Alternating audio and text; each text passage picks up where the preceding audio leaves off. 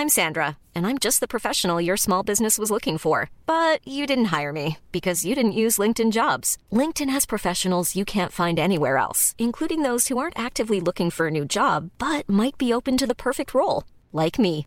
In a given month, over 70% of LinkedIn users don't visit other leading job sites. So if you're not looking on LinkedIn, you'll miss out on great candidates like Sandra. Start hiring professionals like a professional. Post your free job on linkedin.com/people today.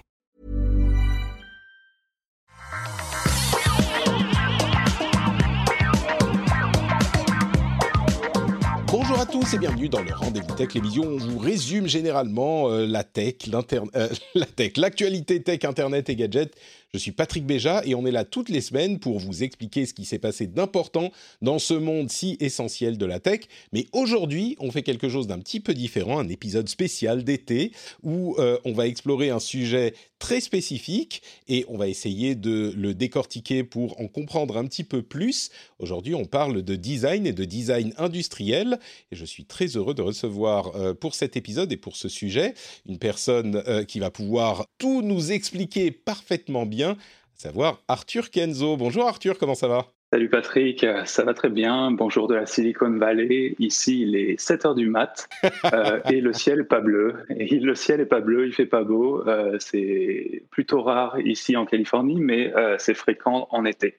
Oui, bah écoute, euh, je vais pas non plus trop euh, te plaindre. Hein, en Californie, euh, c'est quand même un- l'avantage, c'est la météo. Donc juste aujourd'hui, c'est un temps idéal, on va dire, pour euh, venir enregistrer un podcast à l'intérieur. Merci d'être avec nous et peut-être que certains auditeurs ne te connaissent pas. Est-ce que tu pourrais te présenter et oh, peut-être même euh, avant ça, préciser que, comme je le disais, on va parler de design et design industriel, et on va essayer d'explorer un petit peu toutes les étapes de ce qui euh, part d'une idée ou même d'un but, d'un objectif, et peut-être que même ça, il faut le définir, jusqu'à un produit euh, au final. Mais oui, du coup, voilà le, le sujet qu'on va, qu'on va traiter, et puis essayer de comprendre comment on arrive finalement à des objets qui sont ce qu'ils sont, et pourquoi est-ce qu'ils sont comme ils sont. Arthur, qui es-tu? D'où viens-tu? J'ai presque envie de continuer la chanson de, de Goldorak comme ça, pour ceux qui connaissent, mais je vais m'abstenir. Euh, Dis-nous tout, Arthur. Donc, euh, comme tu as dit, je suis designer industriel. Je design des produits physiques, particulièrement des produits électroniques euh, centrés sur la tech. Alors, mon parcours, euh, je, je suis français, hein, j'ai grandi euh, sur la côte ouest aussi, à La Rochelle, et j'ai étudié à l'école de design de Nantes. Et donc, je design des produits euh, technologiques depuis euh, un peu plus de dix ans maintenant. Euh, J'ai designé pour, euh, pour beaucoup d'entreprises, euh, des, des grosses boîtes comme Samsung, Cisco, euh, PayPal. Euh, J'ai aussi fait beaucoup de travail pour des startups, euh, des startups euh, américaines, des startups françaises et des startups chinoises. J'ai aussi vécu en Chine avant. D'a- D'ailleurs, j'ai designé tous les produits de Auguste, euh, clin d'œil à Jeff Clavier qui a investi dans, dans la startup. Et plus récemment, donc, je travaille pour Google. Je design des produits physiques pour Google depuis quatre ans. Et j'ai cofondé aussi une startup nantaise qui s'appelle Beam Energy. Tu peux nous donner euh, quelques exemples de produits que tu as designés, que les auditeurs pourraient connaître? Pour Samsung, euh, j'ai designé la, la Frame TV, donc la, la Frame. Je pense qu'en France, ça s'appelle Oui, c'est aussi The comme Frame. euh, ça. C'est en- C'est cette télévision qui ressemble vraiment à un cadre, bah, c'est ce que veut dire frame, donc à un cadre de, de tableau, une, une peinture, quoi. Exactement. Donc, un projet qui paraît très simple, mais qui a pris des années à, à designer. Euh, à la fois le produit physique, l'expérience, l'interface. Donc, un énorme projet pour, euh, pour rendre toute cette expérience cohésive, produit jusqu'au marketing. Je vais être euh, euh, très mal poli, je vais me, je vais t'interrompre déjà euh, tout de suite parce que tu dis un truc qui est très vrai. Un truc comme euh, la télé The Frame, c'est hyper simple. Bah, c'est quatre languettes de bois, on a l'impression, qui entourent l'écran. Et on a tendance, pour certains, pour- on pourrait avoir tendance à se dire, bah, attends, quatre languettes de bois, c'est bon. Tu- le, le truc qu'on dit parfois de certaines œuvres dans, dans le domaine de l'art, attends, euh, mon fils de 4 ans, il fait pareil, ou euh, ouais, là, tu me donnes quatre languettes, euh, je les mets ensemble, c'est bon, j'ai fait deux frames, ha. C'est marrant parce que quand on voit le produit fini, c'est peut-être une réflexion qu'on peut avoir. Mais du coup, pourquoi est-ce que c'est pas si simple que ça? Je sais pas si on peut se lancer dans les discussions déjà. On reviendra aux autres produits que tu as designés juste après. Mais pourquoi est-ce que c'est pas aussi simple que ça? Est-ce que tu peux nous le dire en, en deux minutes? Donc c'était environ il y a six ans. Déjà, pour arriver à ce moment où on a euh, défini la frame comme concept, il nous a fallu quelques mois de, réflexion déjà, euh, dans le contexte de, Samsung, qui est une énorme boîte, qui fait des télés. On avait une problématique qui était, très simple, c'était comment corriger ce problème inhérent aux télés, qui est une télé, quand on la regarde pas, c'est un gros rectangle noir dans la maison, dans le salon, c'est inévitable, c'est tout ce que les télés sont. Et euh, comment on peut corriger ce problème? Et donc, euh, à partir de là, il y a énormément d'idées qui sont venues. Et la frame en faisait partie. Et la frame, c'était même pas une frame à ce, moment-là, c'était euh, une réflexion sur est-ce que la télé peut devenir une œuvre d'art quand on la regarde pas? Ça part de beaucoup plus loin parce que quand on voit le résultat, on peut se dire euh, ah ben les gars de Samsung sont venus de voir, ils t'ont dit euh, on voudrait une télévision qui ressemble à un cadre de pour un tableau, mais c'est pas ça du tout. En fait, euh, la question à la base c'était comment modifier le design ou la perception du rectangle noir de la télé pour en faire quelque chose qui soit pas moche quand c'est éteint. C'est une question beaucoup plus vaste en fait. Exactement. Et en fait, euh, Samsung n'est même pas venu vers nous avec ce problème-là. C'est un problème qu'on a défini comme étant le sujet de ce projet. Hmm, d'accord. Ok, donc bon, on va reparler de tous ces sujets, je suis sûr. Euh, d'autres, euh, objets que tu as designés? Dans les projets récents, évidemment, les, les, pixels pour Google, donc les, les smartphones Google spécifiquement Pixel 4 et, évidemment je participe à l'élaboration de quasiment tous les, tous les produits Google aussi. Donc euh, on a, on a aujourd'hui la, gamme des pixels, on a euh, évidemment Nest euh, avec tous les, tous les objets connectés dans la maison, allant du, des, thermostats jusqu'aux enceintes connectées, et, et puis maintenant Fitbit qui vient, qui vient de nous rejoindre. D'accord. Et du coup, ça va nous amener là, je pense, à des discussions assez intéressantes dans, dans l'émission parce que un téléphone, je, enfin, de mon avis de néophyte, c'est le truc le plus difficile à designer qui soit parce que ça a été tellement réduit à sa plus simple expression. Euh, c'est une plaque de, verre et de métal, euh, un petit peu comme une télé mais en pire, euh, toute petite, qui doit se faire oublier autant que possible, ou c'est la tendance actuelle il semble, et qui est petite, plate, et sur laquelle il semble ne pas y avoir beaucoup de liberté de, de design. Alors le Pixel 4 va un petit peu à l'encontre de ce principe, mais euh, d'une manière générale, c'est pas facile de faire des choses intéressantes dans le design des téléphones, si? Alors d'expérience, je dirais que les, téléphones sont les objets actuels sûrement les plus compliqués à designer. Je dirais peut-être même plus compliqués que, que des voitures, ou égal. Euh, donc c'est euh, extrêmement complexe. D'accord. Euh, bah donc on va en reparler et puis euh, bah, tu peux nous dire quelques mots aussi sur euh, BIM Energy évidemment, qui est la startup que tu as cofondée, ton activité la plus, je ne sais pas si on peut dire la plus récente, mais qui t'occupe.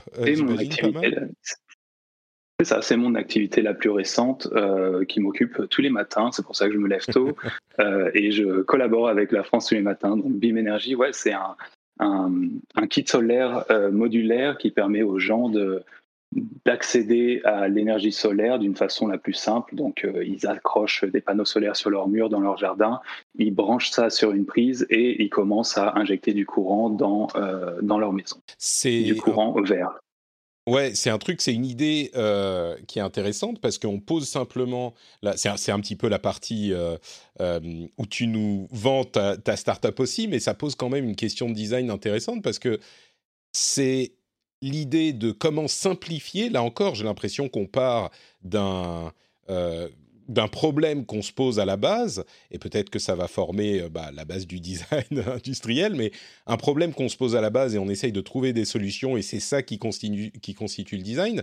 Là, c'est comment simplifier, j'ai l'impression, hein, tu me diras si je me trompe, comment simplifier autant que possible la, mise en place de panneaux solaires pour les utilisateurs normaux et ça implique plein d'éléments de design et de choix techniques, bien sûr, mais qui vont pair, euh, de pair avec le, design. C'est ça? Exactement, exactement. Dans la conception du produit, en gros, la tension principale était de trouver le plus de solutions possibles pour rendre l'expérience d'installation du solaire euh, simple et rapide. Ouais.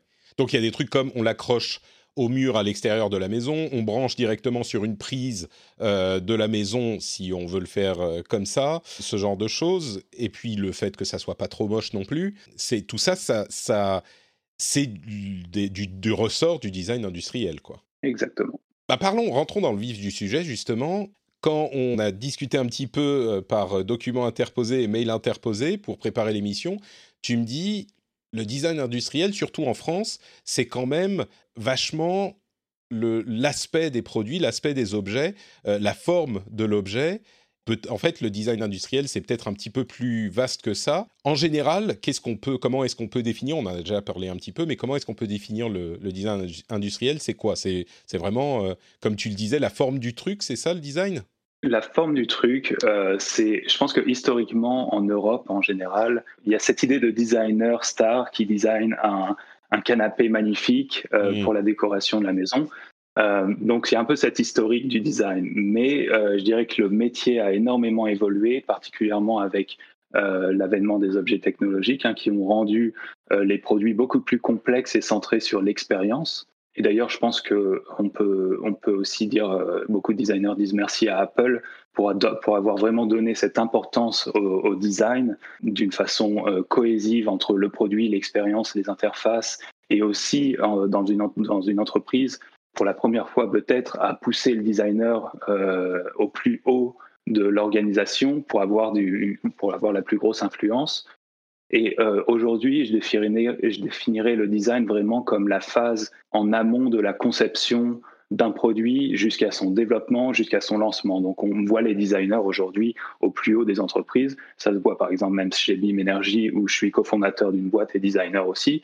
Et on voit le designer vraiment impliqué sur la phase de définition d'un projet, sur la définition d'un brief jusque bah, évidemment la conception au développement, mais aussi jusqu'au lancement et à la façon dont on va marketer le produit, où on va communiquer dessus. Donc tout est, euh, tout est contrôlé par le designer industriel aujourd'hui. Jusqu'au euh, domaine du marketing et de la façon dont on va euh, oui, communiquer et, présenter le produit, c'est, c'est intéressant. Je, je, sais que chez Apple, c'est peut-être le cas, mais ça a l'air d'être plus généralisé que ça. Et du coup, il y a deux choses qui m'interpellent dans ce que tu viens de dire. D'une part, il y a une sorte de transition entre, bah oui, le, beau canapé, le beau toaster, ce, genre de choses. Au moment de l'avènement de, la technologie, j'aimerais bien que tu nous parles un petit peu plus de la manière dont les objets technologiques changent ou complexifient l'approche du design. Et puis d'autre part, l'importance d'Apple qu'on soupçonne un petit peu et que, qui est parfois euh, euh, un petit peu raillé euh, dans certains cercles technophiles parce qu'on dit ah bah le design c'est voilà ils mettent tout dans le design et puis en dessous il y a que du vent que, ça plaise ou non à certains et que ça soit euh, intégral à l'expérience utilisateur ou non, moi personnellement je pense que c'est le cas, bah, le fait est que ça a une importance majeure et on se souvient tous de ce moment euh, dont je pense, tu vas me dire si c'est le cas dans ta profession vraiment, mais j'ai l'impression que ça a changé complètement l'approche qu'on avait de la chose technologique et euh, du design pour les objets technologiques, c'est la sortie de l'iMac de toutes les couleurs à la fin des années 90, début 2000. c'est là que ça a vraiment transformé la chose. Donc une longue euh, euh, phrase pour dire euh, c'est vraiment Apple qui a en majorité transformé l'approche de, la tech et du design dans la tech. Donc excuse-moi, il y a deux questions en fait. Pourquoi est-ce que la tech c'est plus compliqué et est-ce que vraiment Apple a, tout chamboulé dans ce domaine? Alors la tech est plus compliquée parce que elle est en constante évolution et donc, tous les produits qu'on design, on vient récupérer ou inventer des nouvelles technologies pour créer des nouvelles expériences. Là où le design d'un canapé ou d'un toaster, en général, euh, utilise des, technologies complètement existantes et vraiment, on appelle ça du skin job, donc vraiment un design de surface où on vient juste designer l'esthétique extérieure de ce toaster avec des composants internes qui seraient presque standards. Là où euh, aujourd'hui la technologie en fait presque nous force ou euh, nous, nous, permet de designer des produits de l'intérieur jusqu'à l'extérieur. Pour un téléphone, par exemple, c'est peut-être pas le meilleur exemple parce qu'on n'a pas beaucoup de marge de manœuvre, mais en quoi est-ce que le designer va influencer l'intérieur du téléphone? On a les composants dont on sait ce qu'ils sont, la batterie qui prend la taille qu'elle prend. Euh, en quoi est-ce que le designer va être impliqué dans la conception interne d'un appareil de ce type-là? Alors évidemment, si on voit les smartphones comme des simples rectangles noirs, on se dit, bon, il n'y a rien à designer, il n'y a rien à faire. C'est un peu le cas aussi pour les télés Samsung. Hein. Si on, voit les télés comme des, grands rectangles qui vivent dans le salon, on se dit, bon, bah, quelle, va être la, prochaine euh, télé Moi, ce que je pense, c'est que si on applique un certain processus créatif et de design, il y a vraiment moyen d'imaginer des produits surprenants, des produits vraiment innovants qui répondent euh, à la fois aux besoins des gens et qui euh, apportent certaines émotions au travers du produit. Concernant les smartphones, j'aime bien dézoomer de ce petit rectangle noir et de définir vraiment trois grands piliers d'action ou de contraintes qui vont être en, en premier comment ces appareils vont s'intégrer dans la vie des gens, sachant que les smartphones, c'est quand même des appareils qui vivent avec nous du matin au soir et même la nuit à côté de nous. Donc, quand on approche le sujet, on, définit vraiment tous les scénarios d'usage et on essaie vraiment de regarder en avant et de définir des futurs usages en relation avec des nouvelles possibilités technologiques et software. Je ne serais pas surpris de voir des changements radicaux euh, dans les smartphones, que ce soit en termes de forme ou d'usage, dans les 5 à 10 prochaines années à venir. Et évidemment, quand on définit ces, usages futurs, ce qu'on fait, c'est que étape par étape, on se dirige vers cette, euh, vision euh, qu'on a prédéfinie. Le deuxième pilier, qui est aussi très important, il est que les smartphones sont vraiment un concentré de haute technologie et le rôle du designer, en fait, c'est de récupérer des technologies existantes ou euh, d'aider à inventer de nouvelles technologies, de combiner et d'intégrer toutes ces technologies très complexes en un package qui va être euh, à la fois compréhensible mais aussi accessible à tous. Et le troisième et dernier pilier, qui est important euh, bah, particulièrement pour les, pixels de, de, chez Google, c'est comment on, on design un produit qui va être le véhicule physique de la marque. Donc là, en tant que designer, tous les détails comptent, que ce soit la forme, les matériaux, les couleurs euh, qu'on donne aux produits, pour que au final, le smartphone soit vraiment la, représentation physique de la marque. À, Google, ce qu'on dit souvent, c'est comment on peut faire en sorte que lorsque tu tiens un pixel dans ta main, tu aies vraiment l'impression de tenir Google dans ta main. Ok, et du coup, si on parle un petit peu de conception, justement, le, design industriel, comme tu nous le disais, euh, ça part du tout début du produit. Comment est-ce que on part de rien? Euh, On se dit, euh, il y a une, société qui se dit, bon, bah maintenant, on va faire, pour, je sais pas, pour rester dans, le, dans le, la tech, c'est vraiment, tu sais, je reviens systématiquement au problème de, bah, c'est tous des rectangles noirs, parce que j'allais dire, on, va faire une tablette. Mais pareil, une tablette, c'est un rectangle noir, un téléphone, c'est un rectangle noir, mais un produit technologique, je sais pas, un ordinateur, une souris, tiens, disons une souris, imaginons, et on va, on va faire une souris, euh, monsieur le designer, euh, pondez-nous une souris. D'où vous partez Parce qu'au départ, nous, quand on voit le produit fini, on se dit, ah bah voilà, c'est facile, c'est telle courbe, euh, je comprends bien. Mais au départ, il n'y a rien du tout, il n'y a que des possibilités. Comment est-ce que vous partez pour penser le design euh, d'un produit? Quelles questions vous vous posez? Quel cheminement vous faites pour ce qui est de la, de la conception? Une souris, je pense qu'aujourd'hui c'est un peu difficile de designer des souris parce que en fait, je pense que la souris est arrivée au stade de toaster où euh, l'architecture est, est, à peu près standard. Euh, c'est-à-dire qu'on sait qu'il y a un bouton droit, un bouton gauche, euh, un, bouton du milieu avec plus ou moins de fonctions. Euh, je pense que je pense que la souris est un peu est assez standardisée pour arriver à un point où le designer va vraiment arriver en mode design d'ergonomie et de et mmh. d'esthétique. C'est ce, ce, dont tu parlais tout à l'heure, les skin jobs, on design l'extérieur, mais on participe pas forcément à c'est, enfin, en même temps, ça me surprend parce qu'il y a peut-être justement des opportunités euh, dans ces domaines-là de faire des choses un petit peu différentes. Mais moi qui suis un joueur, euh, tu vois, les souris, je pourrais y mettre, même si la mienne, c'est l'une des souris les plus simples qui soit. T'as raison. Euh, non, tu as raison. c'est vrai que je pense que les souris sont le plus intéressant à designer aujourd'hui dans le gaming, là où on va avoir des, des, des joueurs qui ont des attentes très précise. Et donc, le process pour design, designer une souris pour gamers, ça va être les designers vont aller voir euh, des gamers, vont les, vont, les, vont les interroger euh, vont, vont voir un peu ce que sont les attentes, vont sûrement les filmer même pour voir euh, comment les joueurs utilisent leur souris. Ah oui, et par rapport à ça, en fait, ils vont revenir sur leur, euh, sur leur carnet de dessin et ils vont, donc les designers vont, vont, vont brainstormer, hein, vont imaginer plein d'idées qui potentiellement pourraient répondre à ce qu'ils ils ont observé sur les gamers. donc, euh, je suis pas très familier avec les, les souris gamers, mais j'ai vu des, des, des produits, peut-être de Logitech, euh, avec des poids différents parce que la souris a besoin de, de, mouvements euh, très particuliers et tout ça, ça a été inventé par les designers. D'accord. Donc il y a cette question d'utilisation. Euh, il y a aussi la question que tu évoquais tout à l'heure, la question de, des valeurs que va communiquer le produit. il y a un positionnement marketing du produit, etc., etc. Est-ce que tu peux, nous parler aussi un petit peu de ces, autres aspects de valeurs, de positionnement? Comment ça se traduit dans le travail du designer?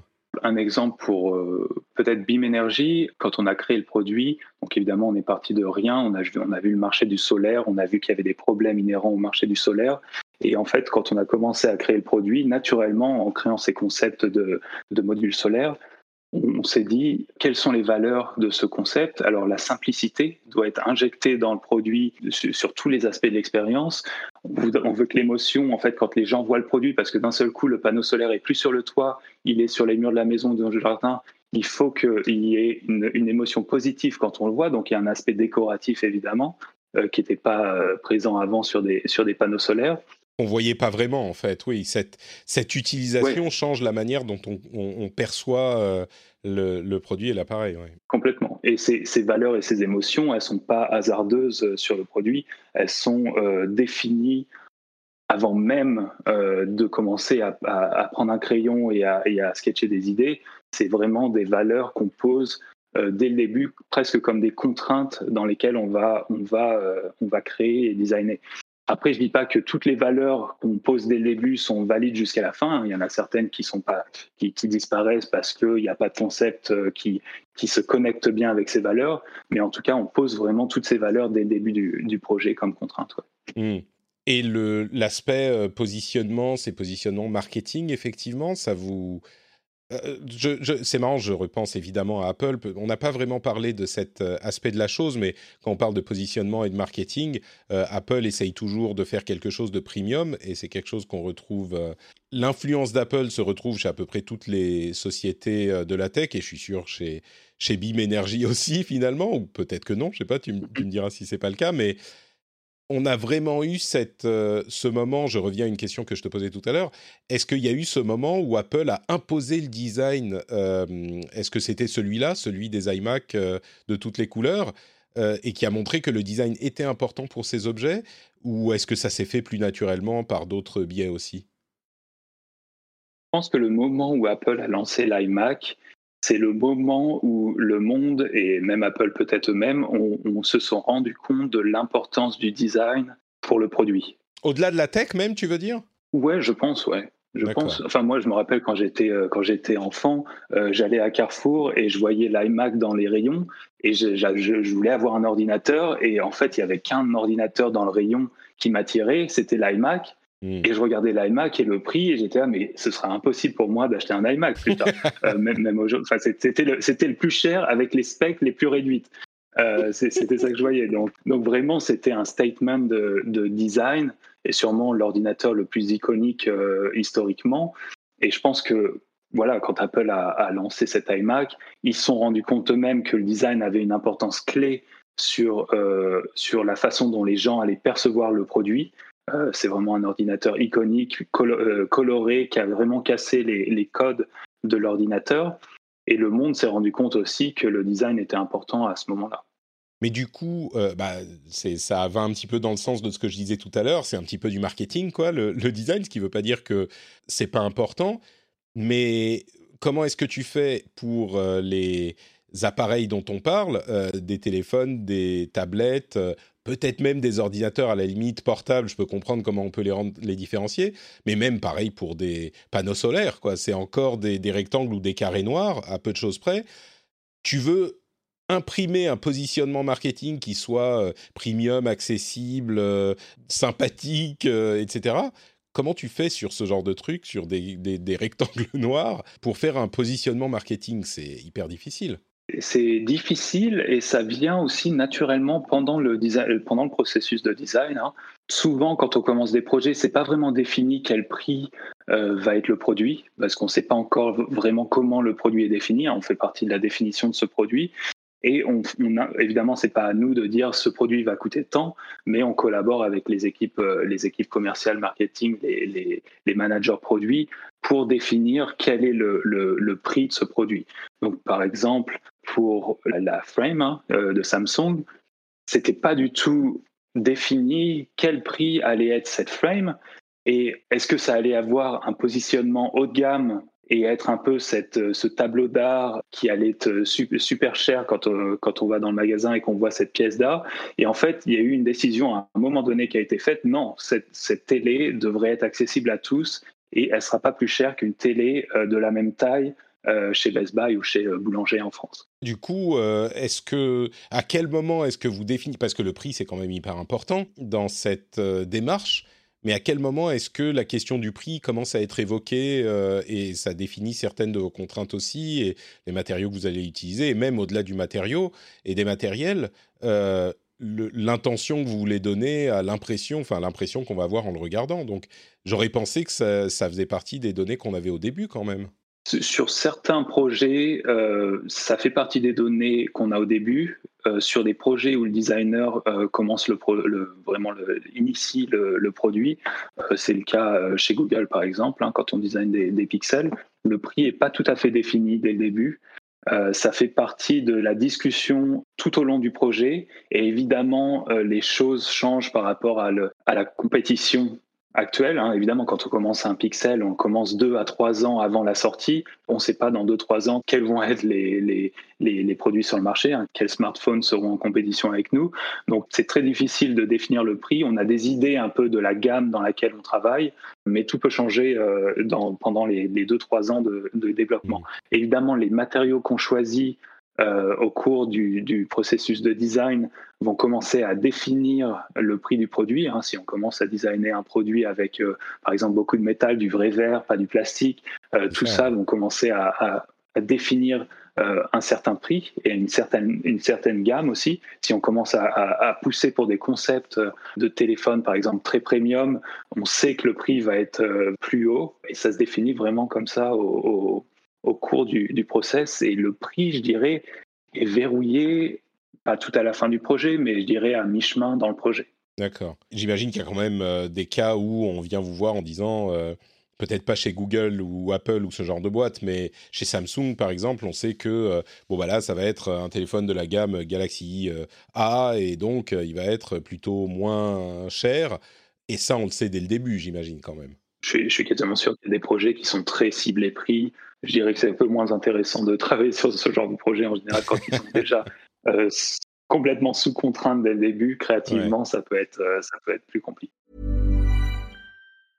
Small details are big surfaces. Tight corners are odd shapes. Flat, rounded, textured or tall. Whatever your next project, there's a spray paint pattern that's just right. Because Rust-Oleum's new Custom Spray 5 and 1 gives you control with five different spray patterns so you can tackle nooks, crannies, edges, and curves without worrying about drips, runs, uneven coverage, or anything else. Custom Spray 5 and 1. Only from Rust Hey, I'm Ryan Reynolds. At Mint Mobile, we like to do the opposite of what Big Wireless does. They charge you a lot, we charge you a little. So naturally, when they announced they'd be raising their prices due to inflation, we decided to deflate our prices due to not hating you. That's right. We're cutting the price of Mint Unlimited from $30 a month to just $15 a month. Give it a try at mintmobile.com slash switch. $45 up front for three months plus taxes and fees. Promo for new customers for limited time. Unlimited more than 40 gigabytes per month. Slows. Full terms at mintmobile.com. Alors justement, on a euh, tous ces éléments qu'on prend en compte. Euh, on a euh, les valeurs, le positionnement marketing, l'utilisation du truc. On finit par avoir un certain nombre d'idées qu'on va vouloir explorer un petit peu plus et qu'on va prototyper. Et donc là, on arrive à une question euh, un peu plus technique, un peu plus tangible. Comment on fait pour, prototyper euh, ces appareils? À quel moment est-ce qu'on... Enfin, j'imagine que c'est du rendu 3D à la base, et puis qu'ensuite on passe à différentes méthodes de euh, prototypage physique. Est-ce que tu peux nous dire un petit peu comment ça se passe, toutes ces étapes? C'est un, moment super passionnant, évidemment, dans tout le, design d'un produit. Le dessin, encore, on passe beaucoup par le dessin pour communiquer des idées. Donc le dessin euh, papier ou euh, sur tablette. Dessin, tu veux dire, oui, vraiment, on, on, des croquis, quoi. Des croquis, ouais. Mm. On, dessine et, on dessine et on communique beaucoup en équipe, entre designers, on communique comme ça. Hein. On fait des, euh, des, des, vues d'ensemble du produit à la main, on fait des détails et puis on communique comme ça. Quand on commence à montrer le design hors des, des équipes de design, évidemment, on va, on va faire des, des modèles 3D hein, sur ordinateur.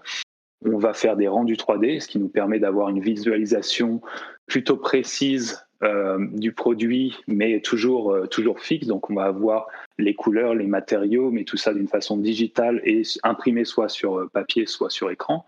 Donc, on n'a pas vraiment la perception du, et, l'aspect tangible de ce produit, de ce produit physique. Est-ce qu'il y a des choses que vous jetez déjà à cette étape?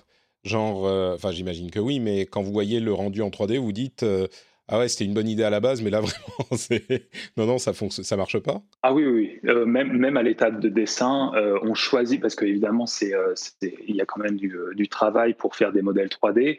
Donc même à l'étape de dessin, on, évalue les idées qu'on a, on en jette beaucoup. énormément, hein, des dizaines et des dizaines. Et à l'étape de, rendu 3D, vu que c'est souvent l'étape où on va sortir le design de l'équipe de design pour aller le montrer à d'autres à d'autres membres des équipes. On va passer en revue les designs d'une façon plus sérieuse, où on va stratégiquement éliminer et choisir les designs qu'on va communiquer.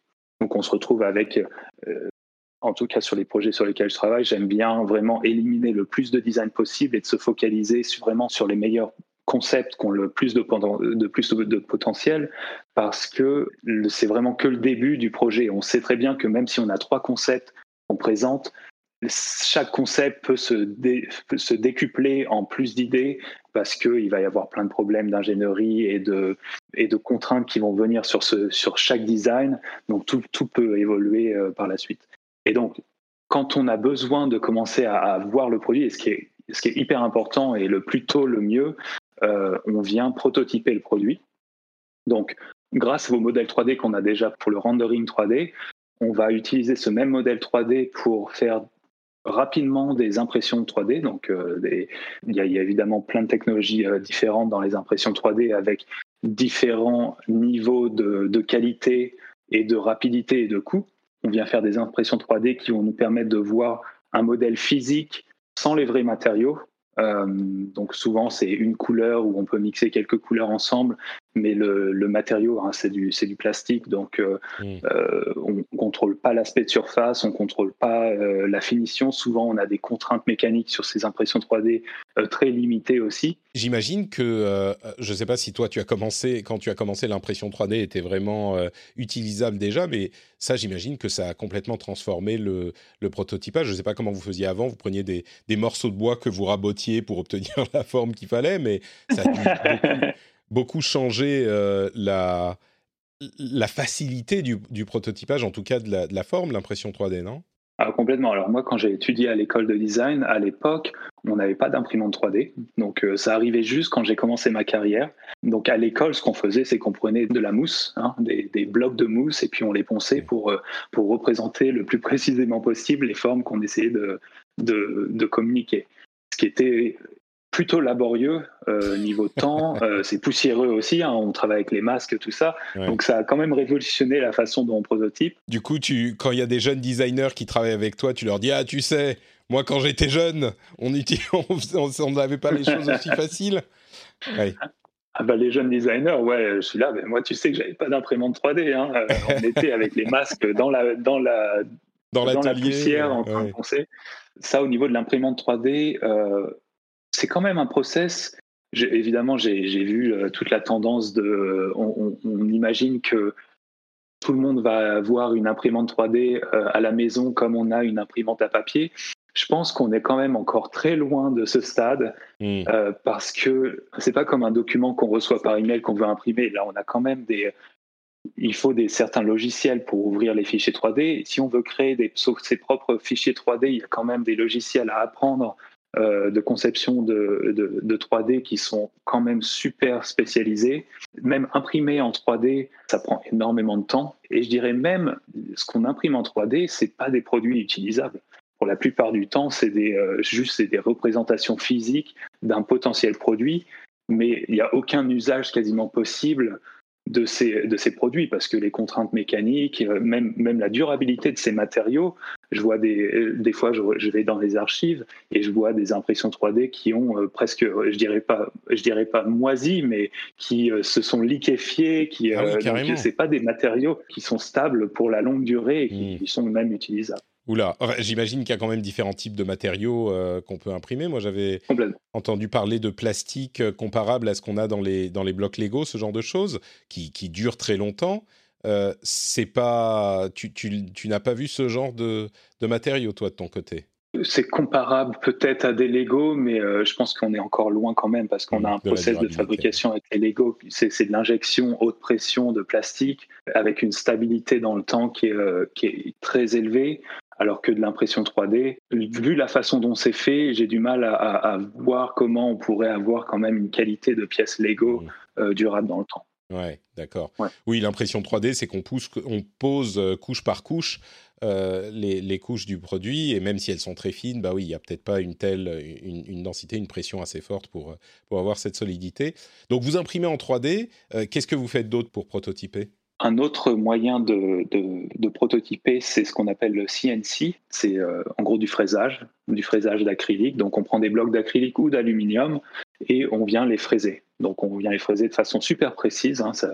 C'est ce qui nous permet en fait de, de contrer un peu l'aspect euh, moins précis de l'impression 3D. Donc on vient, on vient découper dans ces blocs avec des, des, des fraises c'est un process qui peut prendre un peu de temps, hein, de parfois quelques jours selon la, la taille des, des, pièces et le, le, niveau de complexité. C'est pas fait par ordinateur tout ça? Alors c'est fait par ordinateur, hein, bien sûr. Donc on, on, on, envoie les, les, fichiers 3D à des, euh, des ateliers spécialisés.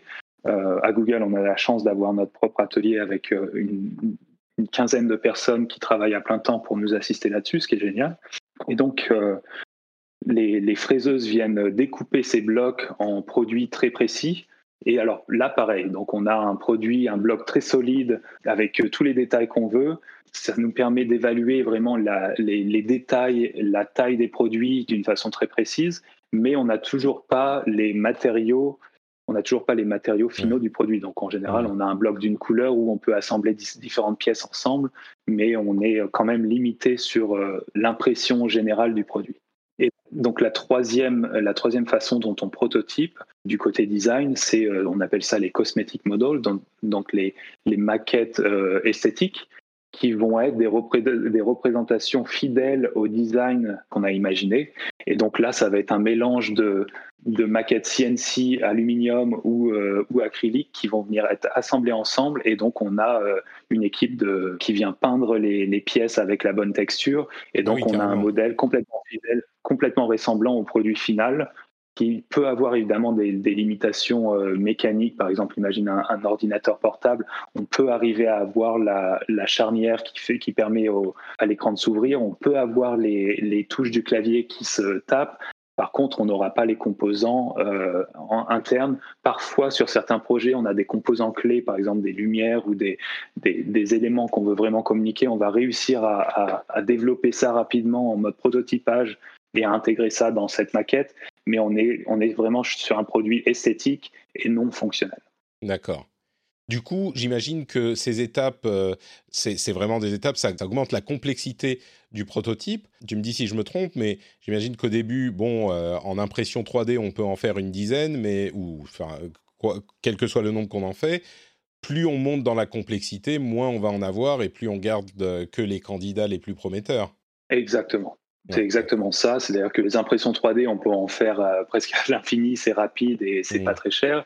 Et plus on va vers, euh, vers des modèles fidèles, plus le, le temps de production augmente. Évidemment, un, un, modèle esthétique, euh, une maquette esthétique va prendre, je dirais, une semaine à deux semaines à fabriquer.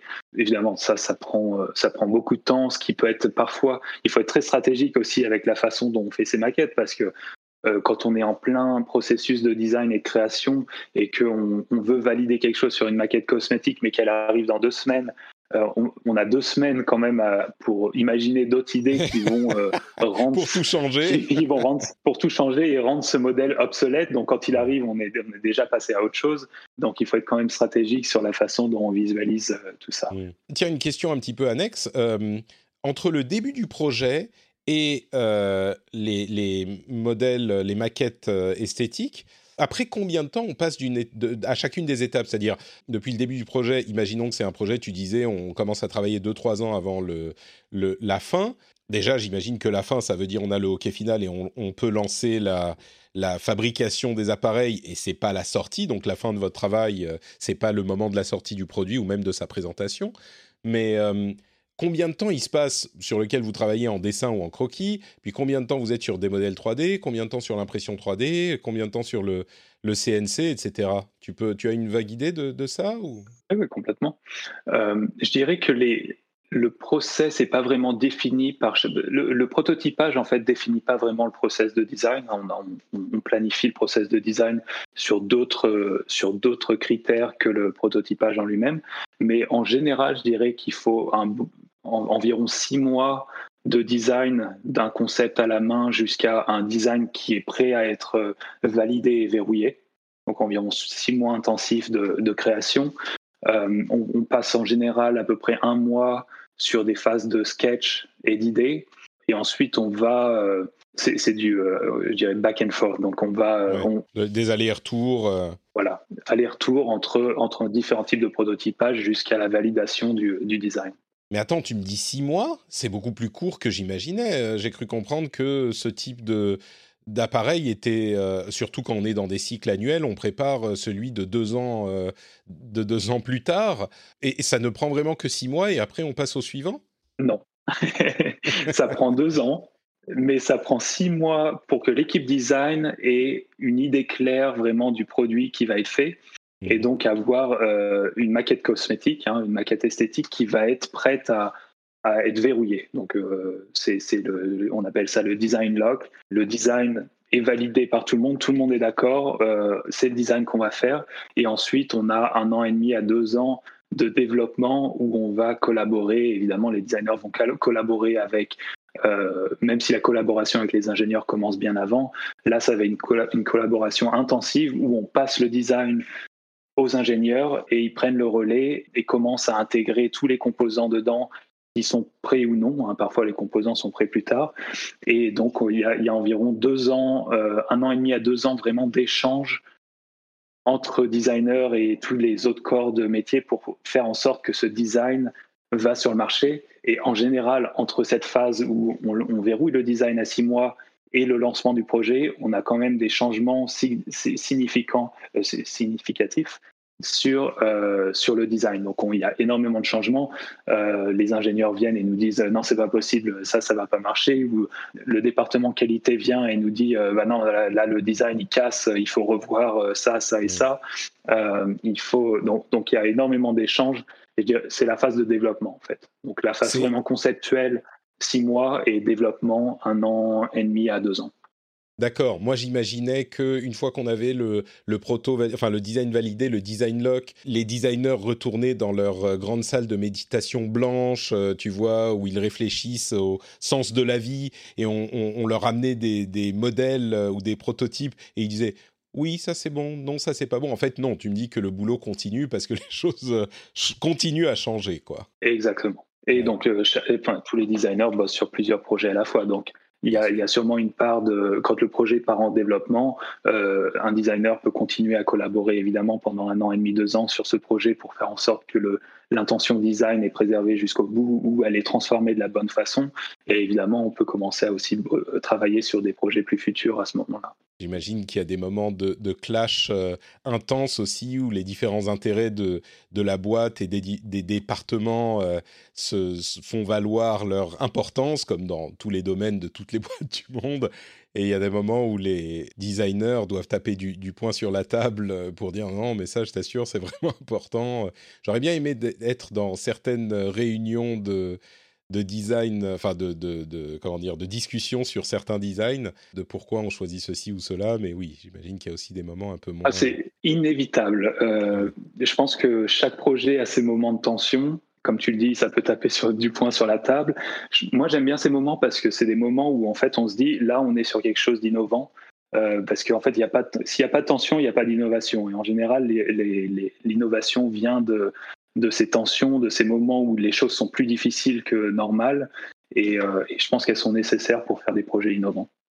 Il y a des moments où euh, tu avais une intention de design vraiment spécifique euh, et où quelqu'un a réussi à te convaincre que c'était pas la bonne idée, ou toi tu étais complètement amoureux de ton, de ton produit. Il y a une expression que, que j'aime beaucoup, dont on parle dans le cinéma et dont je parle de temps en temps dans, dans mes émissions, c'est l'idée qu'il faut, euh, bon, c'est un peu, c'est un peu sombre comme expression, mais il faut kill your babies. C'est tuer tes, bébés. Donc euh, les idées auxquelles tu es très attaché, dont tu penses qu'elles sont euh, formidables, au bout d'un moment, quand tu te rends compte que ça marche pas, ça a beau être aussi formidable que possible dans le contexte du film que tu essayes de faire, de l'histoire que tu essayes de raconter ou de l'œuvre que tu essayes de mettre en place, bah faut les abandonner. J'imagine qu'il y a des, des, moments comme ça aussi euh, pour les designers. Oh, ça arrive très souvent. ça arrive très souvent et c'est aux designers d'être vraiment à l'écoute de, de, ce qu'on nous dit et de savoir vraiment de peser le, les pour et contre et d'être pas non plus euh, 100% attaché à nos idées. Je peux donner un exemple les plus récents cette semaine. Euh, chez Beam Energy, par exemple, on était en train de designer la nouvelle, on l'appelle la Beam Box. Donc, c'est un petit boîtier qui se trouve euh, pas loin de sur le câble, pas loin de la prise. Ce petit boîtier contient euh, des composants, dont une antenne Wi-Fi qui permet d'envoyer les données de production au, au, routeur Wi-Fi de la maison, d'envoyer ces données de production au serveur de Beam et de les renvoyer sur une application dédiée. Et donc, on est en train de redesigner ce boîtier et donc mon idée ici, c'était d'avoir un, boîtier euh, très très euh, user friendly, très euh, approchable avec des belles courbes et le logo, le, logo Beam qui est une espèce de soleil en forme de fleur. Ce logo qui vient s'illuminer au moment où l'utilisateur branche la prise dans le mur et que le courant commence à passer. Donc le logo apparaît et donc on est arrivé jusqu'à la phase de prototypage de ce de ce design. Et donc évidemment, avant de partir en production, euh, en usine, on a, on a fait des tests utilisateurs et on s'est rendu compte que le design marchait pas du tout. Les utilisateurs nous ont dit on dirait une plaque de cuisson qui s'allume, c'est alarmant. Et donc euh, là, c'était un peu. Ça doit être dur à entendre quand même. ah ouais, surtout dès le matin, dès le matin tôt pour moi. Donc évidemment, là, j'ai dû, euh, j'ai dû reprendre un crayon et refaire, refaire un design qui, qui fonctionnait. D'accord. Bon, écoute, je crois qu'on arrive euh, plus ou moins en, bout de, au bout de notre discussion. Il y a quand même euh, un sujet que tu proposais d'évoquer qui me paraît intéressant. C'est vrai qu'on a un style qui semble être plus minimaliste qu'il y a quelques, j'ai presque envie de dire, il y a quelques décennies. Euh, on est vraiment dans le minimalisme, dans la simplicité.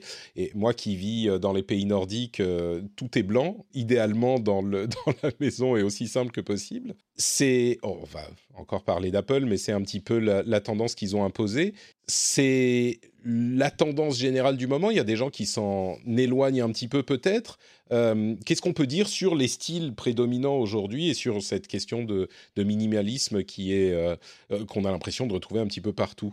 Oui, oui. Alors, historiquement, le style minimaliste dans l'architecture et le design est venu au début du siècle dernier. Et donc, Miss van der Rohe, qui était un architecte allemand, a posé ces principes de design qui s'appelaient less is more, hein, c'est bien connu, moins c'est plus. Et c'est des principes qui ont été utilisés par, euh, par Apple euh, énormément et évidemment qui sont répandus euh, dans la main de tout le monde avec les iPhones. Évidemment, Apple a une énorme influence pour démocratiser ce design minimaliste. Ça ne veut pas dire que toutes les boîtes suivent ça. Hein. On voit, on voit évidemment, Google prend un style, un style bien plus différent qui est, je pense, plus humaniste, euh, plus expressif, plus coloré, plus chaleureux et, approchable. Ce que je trouve très bien hein, d'avoir de, la, diversité dans, les différents styles de design et pas que tout le monde fasse du minimalisme. Donc tu penses que euh, le style euh, minimaliste imposé par Apple est... Enfin, la question que j'ai envie de te poser, et je sais que tu vas me dire que non, mais est-ce que c'est mieux de faire les choses de manière un petit peu minimaliste? Parce que quand on dit minimalisme, j'ai l'impression qu'on dit on rajoute pas des choses qui sont pas nécessaires. Et, du coup, euh, moi j'aurais tendance à penser, bah oui, il vaut mieux ne pas rajouter des choses qui sont pas nécessaires. Est-ce que c'est ça ou est-ce que je, je me trompe un peu dans mon interprétation? Non, je pense que que tu as raison là-dessus, euh, et surtout dans un moment où le, les, responsabilités des designers au niveau de l'environnement sont, sont, si importantes.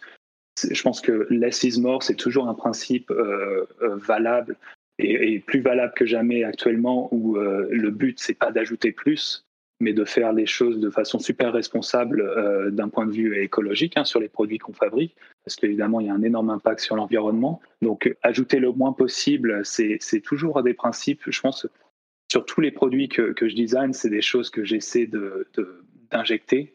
Euh, vraiment sur tous les produits, donc euh, less is more et d'être le plus minimaliste possible. Ça ne veut pas dire que quand on, est, euh, quand on fait un design euh, le plus minimaliste possible, on n'est pas capable d'exprimer les choses d'une autre façon. Hmm. Le minimaliste, ça ne veut pas forcément dire blanc et noir, euh, une, enfin une couleur unie. Exactement. ouais. Ok, bah écoute, merci beaucoup Arthur. J'ai l'impression qu'on a un petit peu fait le tour de ce qu'on voulait dire. Est-ce qu'il y a des choses que tu voulais évoquer que j'ai que j'ai oublié avant qu'on que, que, tu nous dises où on peut te, te retrouver? Non, non, on a fait, on a fait le tour. Euh, là, je regardais les notes et on, vraiment, on a, on a traversé tout. Donc, euh, super. On avait, parfait. On, est, on avait un peu peur que, qu'on loge pas tout ça en une heure, mais on a logé ça en une heure pile. Écoute, parce qu'on a un style de podcast minimaliste, on ne garde que ce qui est important, mais on a quand même une certaine chaleur et une couleur qui s'installe avec notre, notre humour et notre convivialité, donc c'est parfait. Un podcast expertement designé.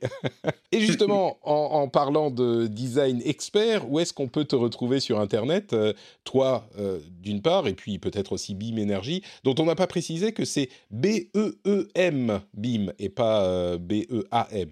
Donc euh, important à savoir alors, on peut me retrouver évidemment sur arthurkenzo.com, mon site internet, où vous verrez certains des projets que, que j'ai designés, et puis vous pouvez me contacter aussi euh, via mon site. Sur Instagram également, à euh, donc by, by.arthurkenzo. Et évidemment, vous pouvez retrouver mon, mon, projet le plus récent sur bimenergy.fr, BIM, B-E-E-M, et énergie avec un Y. Bien sûr. On mettra les liens dans les, dans les notes euh, de l'émission, évidemment. Merci beaucoup, Arthur, euh, d'avoir pris le temps de participer à cette émission. Et bah, pour le, le reste de l'été, euh, moi je suis Patrick Béja, Note Patrick sur notepatrick.com pour avoir tous les liens vers tout ce que je fais compris le rendez-vous tech, le rendez-vous jeu, euh, Super Laser Punch pour parler de euh, formidables séries et films Marvel, entre autres. Et puis, euh, bah, je suis possiblement un petit peu en vacances en ce moment, mais il y a quand même des émissions. Et puis, on revient très bientôt pour la suite. Donc, on sera de retour et on se retrouvera très très bientôt pour l'actu de la tech, évidemment. Je vous fais de grosses bises et on se retrouve très vite. Ciao, ciao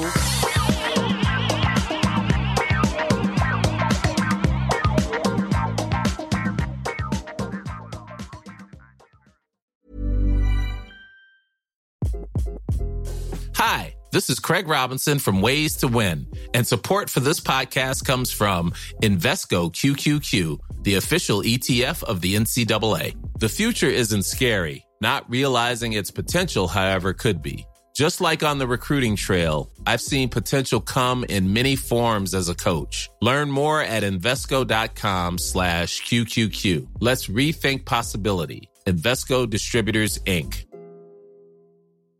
Hi, I'm Daniel, founder of Pretty Litter. Did you know cats tend to hide symptoms of sickness and pain? I learned this the hard way after losing my cat, Gingy. So I created Pretty Litter, a health monitoring litter that helps detect early signs of illness by changing colors, saving you money and potentially your cat's life. Pretty Litter is veterinarian developed, and it's the easiest way to keep tabs on your fur baby's health right at home. Go to prettylitter.com and use code ACAST for 20% off your first order and a free cat toy. Terms and conditions apply. See site for details.